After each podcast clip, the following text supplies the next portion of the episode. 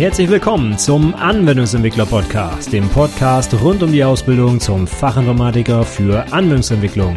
In dieser Episode geht es um die erste Schicht des OSI-Modells. Viel Spaß! Hallo und herzlich willkommen zur 83. Episode des Anwendungsentwickler Podcasts. Mein Name ist Stefan Macke und heute geht's mal ans Eingemachte. Heute gehen wir mal richtig hart in die Technik rein und zwar mit einem ganz beliebten Prüfungsthema, sowohl in der schriftlichen Prüfung als auch in der mündlichen Prüfung. Das wird eigentlich durch die Bank weg überall abgefragt, mal hier und da und immer wieder. Und auch bei allen IT-Berufen, das ist das äh, Spannende daran. Das heißt, heute geht's mal um etwas, was nicht nur für Anwendungsentwickler relevant ist oder hauptsächlich für Anwendungsentwickler, sondern wirklich für alle IT-Berufe, nämlich das ISO-OSI-Modell. Das muss eigentlich jeder ITler drauf haben und da kann man so schöne Prüfungsfragen zu stellen, dass wir uns das heute mal im Detail anschauen wollen. Und ich fange mal mit den ersten Schichten an. Das OSI-Modell besteht ja aus insgesamt sieben Schichten, die man als Prüfling sicherlich alle genauestens unter Lupe nehmen sollte und auch alle möglichen Dinge zu beantworten können, äh, können sollte, also wenn man Fragen dazu gestellt bekommt. Und die können, äh, gehen wir jetzt heute mal durch. Und ich schaue mal, wie weit ich komme mit meiner halben Stunde, die ich mir so wieder als Ziel gesetzt habe für heute.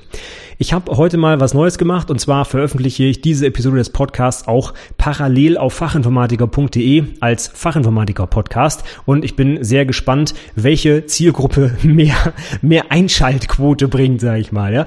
Also ob du jetzt zum Beispiel über den Anwendungsentwickler-Podcast dir das hier rein äh, du hier reinhörst oder ob vielleicht mehr Leute über fachinformatiker.de kommen. Ich bin mal sehr gespannt, weil es ja jetzt nun ein Thema ist, was auch für Fachinformatiker Systemintegration, Informatikkauf oder eigentlich alle IT-Berufe interessant ist. Von daher, ich lass mich mal überraschen, wie das so mit äh, den Zugriffszahlen nachher aussieht. Falls du also zufällig irgendwo auf fachinformatiker.de noch den entsprechenden Podcast finden solltest, es handelt sich um die gleichen Inhalte, ja? Also irgendwann gleich sage ich mal so Stopp und beziehungsweise nicht Stopp, sondern eigentlich Start und dann geht's mit den Inhalten los und die wirst du dann haargenau so auch in dem Podcast auf fachinformatiker.de finden. Einfach nur mal zu gucken, wie da so die, ähm, ja, die Verbreitung läuft und äh, wo, wo ich vielleicht mehr Leute mit erreichen kann. Und wenn sich dann herausstellt, dass auf fachinformatiker.de irgendwie noch eine größere Zielgruppe ist und ich noch mehr Prüflingen vielleicht helfen kann, dann würde ich vielleicht dort in Zukunft mal verstärkt auch Episoden posten Wobei selbstverständlich natürlich mein Feed unter anwendungsentwicklerpodcast.de bestehen bleibt. Keine Angst. Von daher, die Episoden wirst du auf keinen Fall in Zukunft dann auch verpassen.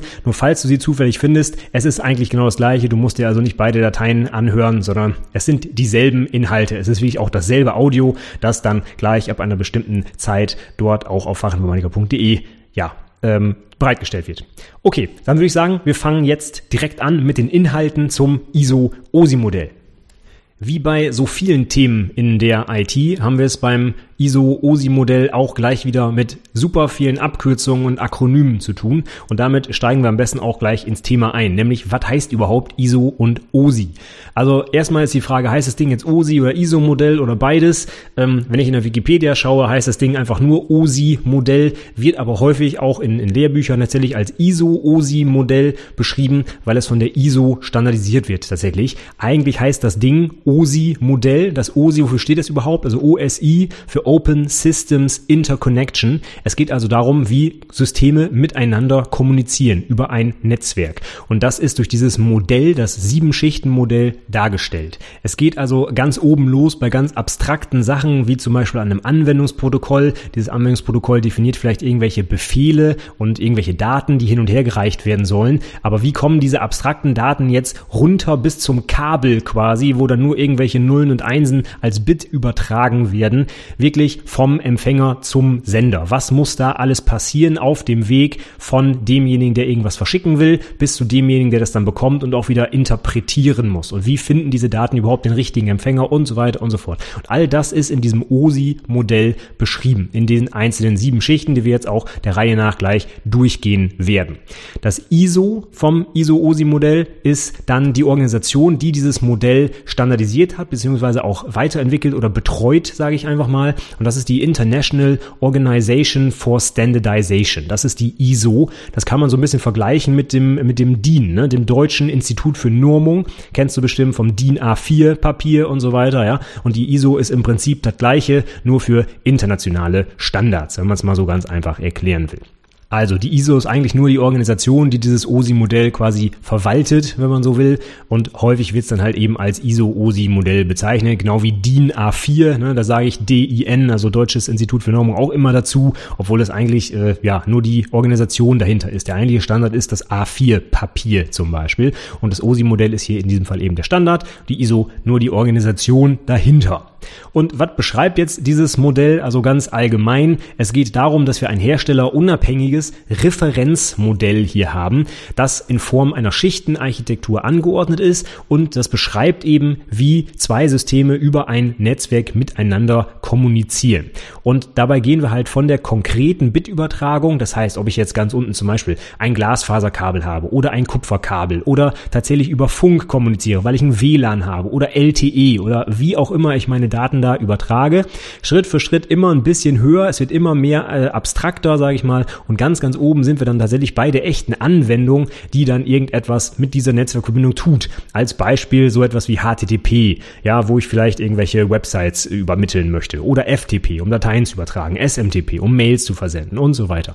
Das heißt, wir reden wirklich einmal ganz, ganz unten über die Hardware und ganz, ganz oben über ganz abstrakte Software, mit denen dann auch, ähm, oder mit der dann auch ein Anwender tatsächlich arbeitet und interagiert. Und das Ganze funktioniert jetzt so, dass die einzelnen Schichten dieses sieben Schichten Modells den jeweils darüber liegenden Schichten äh, so spezielle Dienste bereitstellen, die die dann benutzen können. Fangen wir mal ganz unten an. Das ist die sogenannte Bitübertragungsschicht. Kommen wir aber gleich auch nochmal drauf. Da habe ich dann quasi so ein Kabel. Da ist irgendwo definiert, wie dick muss das Kabel sein, wie muss das abgeschirmt sein, wie werden die Bits da übertragen, ist das Kupfer oder ist das was anderes, wie auch immer. Das ist da alles drin definiert zum Beispiel in dieser Schicht. Und die direkt darüber liegende Schicht, die nutzt dann einfach nur das, das, was da unten definiert wurde und kann dann zum Beispiel die Informationen anreichern, um zum Beispiel zusätzliche Informationen, meinetwegen um eine Zieladresse. Und so kann jetzt die zweite Schicht die Informationen, die auf der ersten Schicht definiert ist, einfach benutzen. Die setzt einfach voraus, dass das da ist und dann ist der zweiten Schicht auch eigentlich fast egal, welches konkrete Medium zum Beispiel in der ersten Schicht benutzt wird, denn jedes Medium, was in der ersten Schicht definiert ist, ähm, bietet halt die gleiche Schnittstelle an, sodass sie darüber liegende Schicht nicht mehr wissen muss, wird das jetzt per Funk übertragen oder es liegt da wirklich ein Kabel und wenn da ein Kabel liegt, was ist es denn für eins? Das heißt, je nachdem, was für ein Medium ich benutze, muss ich ja vielleicht ein Stückchen Hardware ansteuern, was irgendwie einen Lichtimpuls aussendet oder vielleicht über meine Antenne irgendwelche Funksignale senden. Und das muss aber dann die zweite Schicht zum Beispiel schon nicht mehr wissen, weil das in der ersten Schicht halt gesteuert wird. Und die zweite Schicht verlässt sich einfach drauf, wenn ich der ersten Schicht eine Information gebe, dann wird die sich schon darum kümmern, die Daten entsprechend weiter zu verarbeiten, zum Beispiel zu modulieren oder in Lichtsignale umzuwandeln oder weiß der Geier, was da unten noch gemacht werden muss. Das interessiert mich auf Schicht 2 nicht, denn dafür ist Schicht 1 zuständig. Und so geht's dann halt weiter hoch bis hin zur letzten Schicht, zur siebten Schicht. Und die äh, Schnittstellen werden quasi immer abstrakter. Es kommen immer mehr Informationen oder Möglichkeiten dazu, die die höher gelegenen Schichten benutzen können. Und nach unten hin wird's halt immer konkreter bis hin zur tatsächlichen Bitübertragung über das jeweilige Medium. Und wenn man jetzt mal ganz grob dieses Schichtenmodell einteilt in zwei große Bereiche, dann haben wir eigentlich von unten nach oben die Schichten eins bis vier. Das sind die sogenannten transportorientierten Schichten. Und die drei darüber, fünf bis sieben, das sind die anwendungsorientierten Schichten. Die anwendungsorientierten Schichten sind das, womit die ja, Anwender, wie es im Namen schon drin steckt, eigentlich direkt am meisten zu tun haben. Da sieht nämlich der Benutzer zum Beispiel, der mit einem Programm arbeitet, auch etwas davon. Wenn ich zum Beispiel eine Mail versende, ja, dann gebe ich die Mail als Text da ein und dann wird die halt über die Leitung geschickt und dann sehe ich in der obersten Schicht zum Beispiel, dass die Mail von meinem Mail-Server akzeptiert wurde und ich kriege vielleicht wirklich eine Bestätigung zurück, die ich als Mensch auch verstehen kann wohingegen auf den unteren Schichten eins bis vier, wo es halt nur um den Transport geht, also wirklich, wie kommen die Daten vom Empfänger zum Sender über zum Beispiel ein ganz ähm, ver verwinkeltes, sage ich mal, Netz, was weiß ich, wenn ich zum Beispiel eine E-Mail irgendwo nach Amerika schicke, ja, da muss die ja noch mal einmal über so ein Unterseekabel laufen vielleicht und da muss die noch über einen Router und hier noch über einen Switch und da noch über eine Bridge oder ich weiß nicht, wo die über lang laufen könnten, diese Datenpakete. Und darum geht es in den Schichten eins bis vier. Das ist also wirklich sehr sehr, sehr technisch. Davon sieht der Mensch, der da oben eigentlich nur die Anwendung bedient, eigentlich gar nichts und der will das auch in den wenigsten Fällen sehen. Ja, also was interessiert den Anwender, wie jetzt die Daten zum Beispiel über Funk irgendwo äh, übermittelt werden? Ich will eigentlich nur, dass ich meine Mail versenden kann. Und dementsprechend kann man das ISO-OSI-Modell auch so ein bisschen einteilen. Wir fangen heute mal an mit den untersten technischen Schichten. Und je mehr wir uns dann eben hocharbeiten, umso mehr kommen wir halt in, in eine etwas abstraktere äh, Begrifflichkeit. Und wir haben etwas ähm, abstraktere Protokolle, die also von der konkreten Technologie im Prinzip abstrahieren und dann eben Dienste bereitstellen, mit denen ein Mensch oder ein Anwender oder ein allgemein ein System auch irgendwie ein bisschen was anfangen kann. Und wo es eben nicht einfach nur um Bits und Bytes geht, auf Deutsch gesagt. Gut, dann steigen wir also jetzt mal ein in die erste Schicht, in die sogenannte Bit-Übertragungsschicht. Ich nenne jetzt immer die deutschen Begrifflichkeiten, aber man darf als Prüfling selbstverständlich auch gerne die englischen Begrifflichkeiten auswendig lernen. Also man muss eigentlich beides können. Es wird sowohl das eine als auch das andere abgefragt und man muss die auch einander zuordnen können. Also wenn ich irgendwo höre Physical Layer, dann muss ich wissen, ah, damit ist die Bit-Übertragungsschicht, also die erste Schicht im OSI-Modell gemeint. Und damit starten wir jetzt. Und wie der Name eigentlich natürlich auch schon sagt, kann man sich ableiten, worum es hier geht. Bit-Übertragungsschicht. Es geht also darum, wie ich wirklich Nullen und Einsen, die Bits, die nackten Daten irgendwohin übertragen kann. Deswegen Bit-Übertragungsschicht. Oder auf Englisch Physical Layer. Das beschreibt es eigentlich auch ganz gut, denn es geht hier wirklich um physikalische Verbindungen zwischen irgendwelchen Endgeräten. Das heißt, wie bekomme ich wirklich die Nullen und Einsen von A nach B und zwar über ein bestimmtes Trägermedium, was dazwischen ja irgendwie vorhanden sein muss. Sonst kann ich nichts übertragen. Wenn ich also wirklich keine Verbindung habe zwischen zwei Endpunkten, dann kriege ich keine Daten rüber.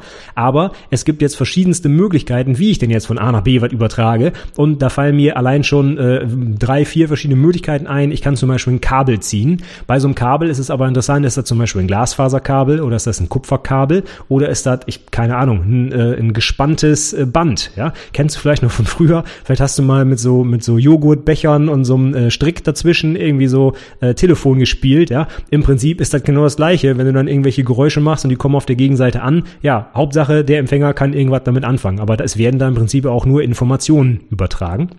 Von daher geht es wirklich um das Übertragungsmedium, aber da darf man heute natürlich neben den Kabeln auch nicht vergessen, dass es auch viele Funkmedien gibt, über die ich übertragen kann. Also zum Beispiel WLAN, ja, da muss auch irgendwo spezifiziert werden, auf welcher Frequenz darf ich denn da zum Beispiel senden, ja.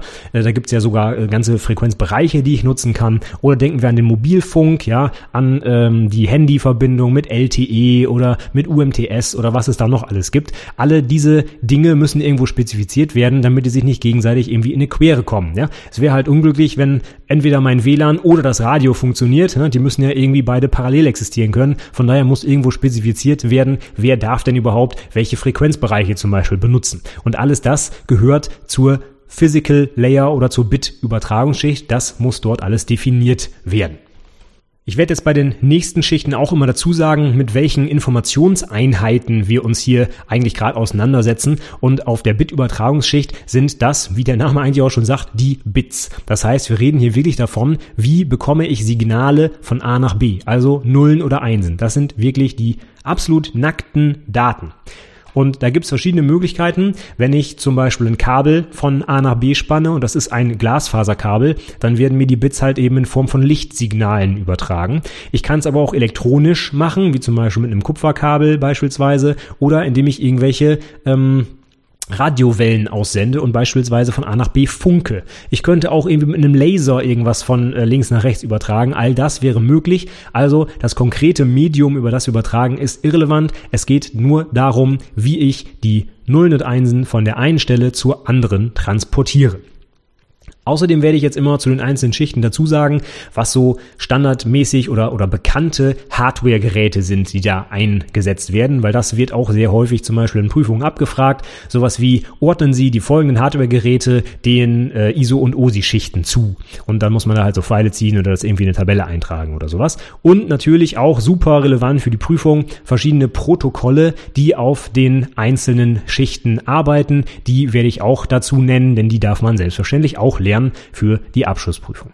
Und bei der ersten Schicht gibt's jetzt noch nichts, was irgendwie ergänzt wird im Vergleich zur vorherigen, denn es ist ja die erste Schicht. Aber bei den nächsten Schichten werde ich dann auch immer dazu sagen, was an Informationen quasi dazu kommt, dadurch, dass wir eben diese neue Schicht einführen.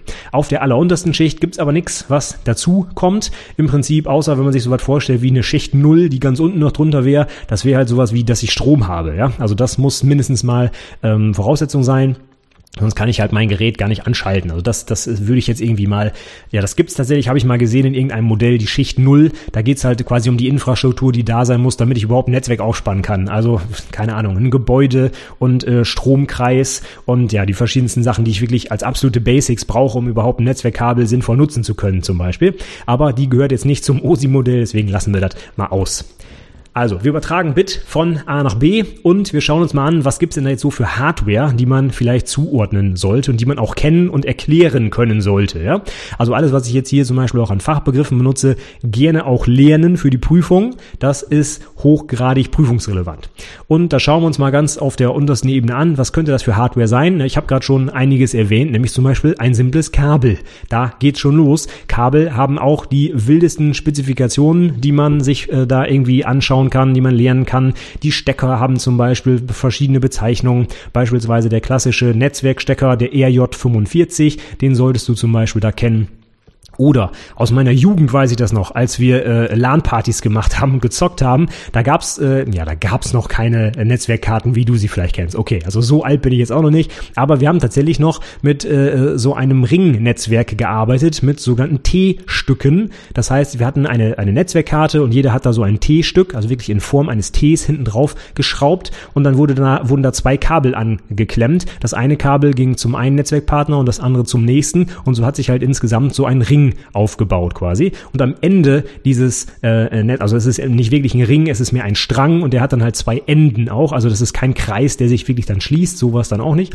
Und am Ende dieses Netzwerks musste dann so ein Endwiderstand aufgeschraubt werden, weil da ja dann kein nächster Teilnehmer mehr war. Und all diese Dinge, Endwiderstand und Kabel und so weiter, die müssen natürlich alle spezifiziert werden, damit die einzelnen Geräte miteinander auch kompatibel sind. Und das würde dann auf der Bitübertragungsschicht stattfinden. Das gehört also zum Beispiel dazu zur Hardware-Spezifikation, damit ich überhaupt so ein Netzwerk benutzen kann. Das geht dann aber auch noch weiter, also über die rein physikalische Verbindung hinweg, über die Stecker und Kabel, kann man dann zum Beispiel, wenn wir gar kein Kabel haben, wie bei WLAN, zum Beispiel die Antenne, die als Hardware hier sicherlich gelten kann. Aber was natürlich noch viel interessanter ist und was auch wirklich in der Prüfung häufig natürlich dann abgefragt wird, sind zwei besondere Hardware-Geräte und die gucken wir uns jetzt mal an. Das ist einmal der Hub und einmal der Repeater. Und die sollte man auf jeden Fall hier zuordnen können in einer Prüfung. Fangen wir mit dem Hub an. Was ist ein Hub? Du kennst vielleicht aus der Praxis gar keinen Hub mehr, weil die heutzutage fast kaum noch verkauft werden. Du kennst wahrscheinlich eher sowas wie einen Switch. Also ganz klassisch so ein Netzwerkgerät, wo ich mehrere andere Netzwerkteilnehmer anschließen kann, damit die halt miteinander verbunden werden. Die stehen wahrscheinlich bei dir in der Firma äh, auf, auf jeder Etage oder vielleicht sogar in jedem Büro. Kommt drauf an, äh, in jedem Büro vielleicht eher nicht. Wahrscheinlich irgendwo in einer Etage habt ihr dann irgendwo mal so einen 24 Port oder 48 Port Switch, wo dann die einzelnen Endgeräte quasi drin landen. Da kann man dann auch zum Beispiel Telefone anschließen und ich weiß nicht was. Jeder, der irgendwie ins Internet, ach Quatsch, äh, ins Netzwerk muss und mit anderen kommunizieren soll, kriegt halt so einen Port in diesem Switch und wird da reingestöpselt. Aber ein Switch, das ist ein etwas intelligenteres äh, Netzwerkgerät, der passt noch nicht ganz zur Schicht 1, denn auf der Schicht 1 reden wir nicht von Intelligenz, sondern reden wir einfach nur von äh, schaufel mir die Daten von links nach rechts. Und da kann ein Switch schon deutlich mehr, da werden wir gleich nochmal drüber sprechen bei äh, Schicht 2. Aber jetzt auf Schicht 1 reden wir erstmal von einem Hub. Und was ist nun ein Hub? Ein Hub ist im Prinzip ein Netzwerkgerät, wo mehrere andere Netzwerkteilnehmer ja, sich äh, mit verbinden können. Und dieser Hub, der ist jetzt nun wirklich überhaupt nicht intelligent. Der weiß, äh, also was heißt intelligent jetzt bei einem, bei einem Netzwerkgerät? Ja, damit meine ich, dass er weiß, welcher andere Netzwerkteilnehmer an welchem seiner Ports dranhängt. Wenn ich jetzt also zum Beispiel zwei PCs an diesen Hub anschließe und der Hub merkt sich, welcher Teilnehmer an welchem Port sich angeschlossen hat, dann könnte er ja, wenn er ein Paket bekommt, ein Datenpaket, was für den PC 1 gedacht ist, könnte er ganz gezielt seinen Port 1 meinetwegen ansteuern, um nicht alle anderen Netzwerkteilnehmer auch mit dieser Information zu belasten und zu nerven. Aber das kann der Hub noch nicht. Der Hub ist einfach dämlich. Wenn der ein Paket reinbekommt, dann ballert der das einfach stumpf wieder raus an alle Ports, wo er einen Netzwerkteilnehmer angeschlossen hat. Und das meine ich mit, der ist überhaupt nicht intelligent. Das ist mehr einfach so ein Netzgerät, das alles, was es reinkriegt, auch wieder rausbläst in die große weite Welt. Und das hat wirklich nichts damit zu tun, dass er irgendwie äh, intelligent ist oder irgendeine Last äh, vom Netzwerk nimmt, sondern er ist wirklich ein, eine, ein reiner Hardware, ich will nicht sagen Verstärker für die Signale, aber er verteilt das einfach nur. Alles, was er reinkriegt, gibt er auch an alle Teilnehmer wieder raus. Ist also wirklich rein physikalisch von A nach B transportieren. Deswegen gehört der auf die erste Schicht. Und das zweite, was man hier gut erklären kann, ist dann der Repeater. Der Repeater macht im Prinzip was ähnliches, nur für WLAN-Signale. Der Repeater, wie der Name schon sagt, der wiederholt etwas. Oder man kann es jetzt auch so ein bisschen übersetzen mit der verstärkt etwas. Wo braucht man einen Repeater? Den setze ich immer da ein, wo mein, ähm, äh, mein Access Point von meinem WLAN vielleicht, äh, zum Beispiel bei mir zu Hause, eine geringe Reichweite hat oder ich habe vielleicht eine dicke fette Wand dazwischen und in meinem Wohnzimmer äh, kriege ich kein WLAN-Signal mehr, dann kann ich mir einen Repeater irgendwo in die Mitte der Funkstrecke stellen zum Beispiel und der fängt dann das Signal des eigentlichen Access Points auf und verstärkt das und sendet das nochmal wieder raus. Und so kann ich dann auch vielleicht einen entlegenen Winkel in meinem Haus mit WLAN versorgen, auch wenn ich zu meinem eigentlichen Access Point tatsächlich keine Funkverbindung herstellen kann. Und dieser Repeater ist halt auch sehr der kann auch nichts, der fängt nur ein Signal auf, was er zufällig quasi, zufällig nicht, ich konfiguriere natürlich, dass er genau das eine Signal verstärkt und nicht einfach alles, aber das Signal, das fängt er einfach nur auf und ballert das auch einfach wieder stumpf raus, so dass derjenige, der halt dichter am Repeater steht als am Access Point, halt eben ein stärkeres Signal bekommt. Und mehr macht er auch nicht. Von daher, ein Hub ähm, schickt alles, was er reinbekommt, an alle anderen Teilnehmer wieder raus und ein Repeater schickt alles, was er reinbekommt, genauso wieder raus, nur halt eben quasi verstärkt. Und von daher sind das beides Geräte, die man wunderbar zur ersten Schicht einordnen kann, denn die haben keine Intelligenz, die sind ausschließlich dafür da, Bits und Bytes von links nach rechts zu schaufeln. Okay, und als letzten Teil zur Schicht 1 gucken wir uns jetzt mal so ein paar Protokolle an, die hier arbeiten oder die diese Bitübertragungsschicht mit drin haben, denn es gibt auch einige, die über mehrere ähm, OSI-Schichten quasi verteilt sind, beziehungsweise die spezifizieren. Aber fangen vielleicht erstmal an damit, was überhaupt ein Protokoll ist, denn auch das kann man mal in einer Prüfung gefragt werden. Und das ist im Prinzip ganz einfach. Es ist nämlich eine Festlegung, wie zwei Partner miteinander zu kommunizieren haben. Und was muss ich da festlegen? Zum Beispiel die Art meiner Nachrichten, die ich austauschen kann. Dazu gehört zum Beispiel, welche Befehle gibt es denn? Wie ist eine erlaubte Reihenfolge dieser Befehle? Was antworte ich denn dann darauf? Was kriege ich zurück? Wie sind diese Daten formatiert und so weiter? Die beschreiben also komplett, wie zwei Systeme miteinander sprechen, sage ich mal. Und du hast es vielleicht schon mal in irgendwelchen Hollywood-Filmen oder so gesehen, wenn es äh, zum Beispiel irgendwelche Militärgeschichten gibt und da wird dann drüber gesprochen, wir müssen hier strikt nach Protokoll vorgehen, zum Beispiel. Das ist genau das Gleiche. Was heißt das jetzt? Wir haben, wir reden jetzt also nicht davon, von, ich führe ein Protokoll im Sinne von, ich schreibe mir alles mit, was ich irgendwo gehört habe. Das ist was anderes, sondern es geht halt darum, dass festgelegt ist, in einer bestimmten Situation verhalte ich mich als Angehöriger des Militärs so und so. Ja, ich gebe erst die rechte Hand und sage dann meinen Namen und meinen Dienstgrad und ich weiß nicht was man dann da so festlegen kann, ja. Und als Beispiel für ein technisches Protokoll nehme ich zum Beispiel gerne das SMTP-Protokoll, Simple Mail Transfer Protocol, das definiert, wie ich E-Mails austauschen kann. Und das sieht zum Beispiel so aus, dass ich, wenn ich mich mit einem E-Mail-Server verbinde, als allererstes mal Hallo sagen muss. Ich finde das deswegen so schön, das Beispiel SMTP, weil das halt auch wirklich quasi, weil ich das in der Praxis so wiederfinden kann. Denn wenn ich mich mit einem Menschen austauschen will, fange ich auch nicht an und fall quasi mit der Tür ins Haus und sage, hey, ich will von dir einen Kredit, wenn ich bei der Bank bin zum Beispiel, sondern ich sage erstmal, Hallo, wie geht's Ihnen denn? Äh, mein Name ist Stefan Macke. Ich hätte ganz gern einen Kredit von Ihnen. Und dann sagt der Bankberater, Mensch, hallo, schön, dass Sie da sind. Ich bin übrigens Person XY und ich unterhalte mich gerne mal einen Moment mit Ihnen. Ja, also es gibt also Floskeln, die da ausgetauscht werden. Und das finde ich so schön bei SMTP. Das ist nämlich genauso. Wenn ich mich per SMTP an einem Mailserver anmelde, muss ich als allererstes mal Hallo sagen. Der erste Befehl, den ich da absetzen muss, ist tatsächlich H-E-L-O. Helo. Ich muss sagen, wer ich bin und dass ich jetzt ganz gerne eine Mail verschicken möchte. Also wirklich wortwörtlich, das Protokoll sieht aus, Helo und dann kommt der Servername von dem Absender.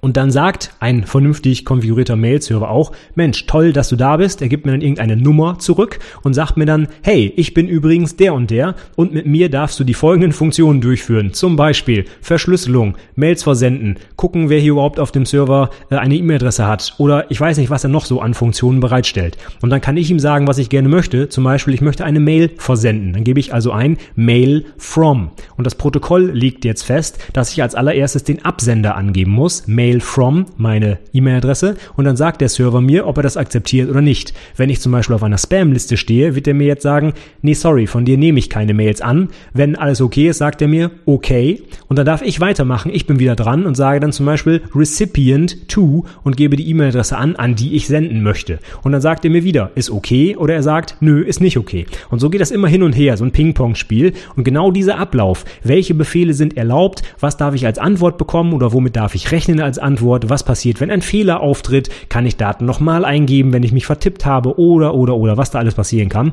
Das ist in so einem Protokoll festgelegt. Und auf der ersten Ebene des OSI-Modells, auf der Bitübertragungsschicht, arbeiten wir hier zum Beispiel mit Protokollen wie Ethernet oder RS232, das ist die uralte serielle Schnittstelle am PC, ja, die arbeitet zum Beispiel auf der Ebene. Oder das IEEE 802.11 oder in normalem Deutsch das WLAN zum Beispiel. Ja? Also IEEE 802.11 dürfte dir durchaus was sagen, wenn du dich auf die Prüfung vorbereitest. Das ist ähm, die Spezifikation von WLAN tatsächlich. Also das dürfte man mal gehört haben. Und wenn du jetzt nicht weißt, was IEEE ist, das ist also IEEE. E. Ja? Das ist das Institute of Electrical and Electronics Engineers. Das ist quasi ein Zusammenschluss von äh, Elektroingenieuren in, äh, in Amerika. Und die haben halt den Standard festgelegt, in diesem Fall für WLAN. Also immer wenn du irgendwas hörst von IEEE, ist das Ding gemeint. Und der 802.11 ist halt der Standard für WLAN. Und da wird dann zum Beispiel spezifiziert, ja, auf welchen Frequenzbereichen darf denn so ein WLAN-Ding überhaupt funken? Damit er zum Beispiel nicht, ich übertreibe jetzt einfach mal, den Bordfunk äh, bei einer Boeing 747 nicht stört oder sowas, ja? Oder bei RS232, wie sieht zum Beispiel jetzt der Stecker aus? Wie viele Pins hat der? Wie sind die Pins belegt? Wie werden die Signale von A nach B übertragen? Gibt es so etwas wie ein, ein Check-Bit, wenn irgendwie Daten äh, falsch übermittelt wurden? Kann ich irgendwie eine, eine Prüfsumme zum Beispiel bilden oder solche Dinge, ja? Und das ist in diesen Protokollen festgelegt und ja, das sind jetzt halt ein paar Beispiele dafür. Das Ethernet-Protokoll fällt hier so ein bisschen aus der Reihe, denn das definiert auch Teile der zweiten Schicht, der Sicherungsschicht, über die wir dann gleich sprechen werden. Aber es definiert auch zum Beispiel die Sachen, um halt mein Netzwerk aufzuspannen, also meinetwegen diese Stecker und Kabelverbindungen und so weiter. Alles, was halt dazugehört. Es ist ein etwas größeres Protokoll, was im Prinzip alles definiert, damit ich eben so ein Ethernet, eine, ein, ein LAN halt aufbauen kann. Okay, ich fasse nochmal zusammen. Also, die Schicht Nummer eins ist die Bitübertragungsschicht oder auf Englisch Physical Layer. Es geht darum, wie kommen meine Daten physikalisch vom Sender zum Empfänger. Und da gibt es verschiedene Medien, wie zum Beispiel Glasfaser, Kupferkabel, Funkstrecke und so weiter.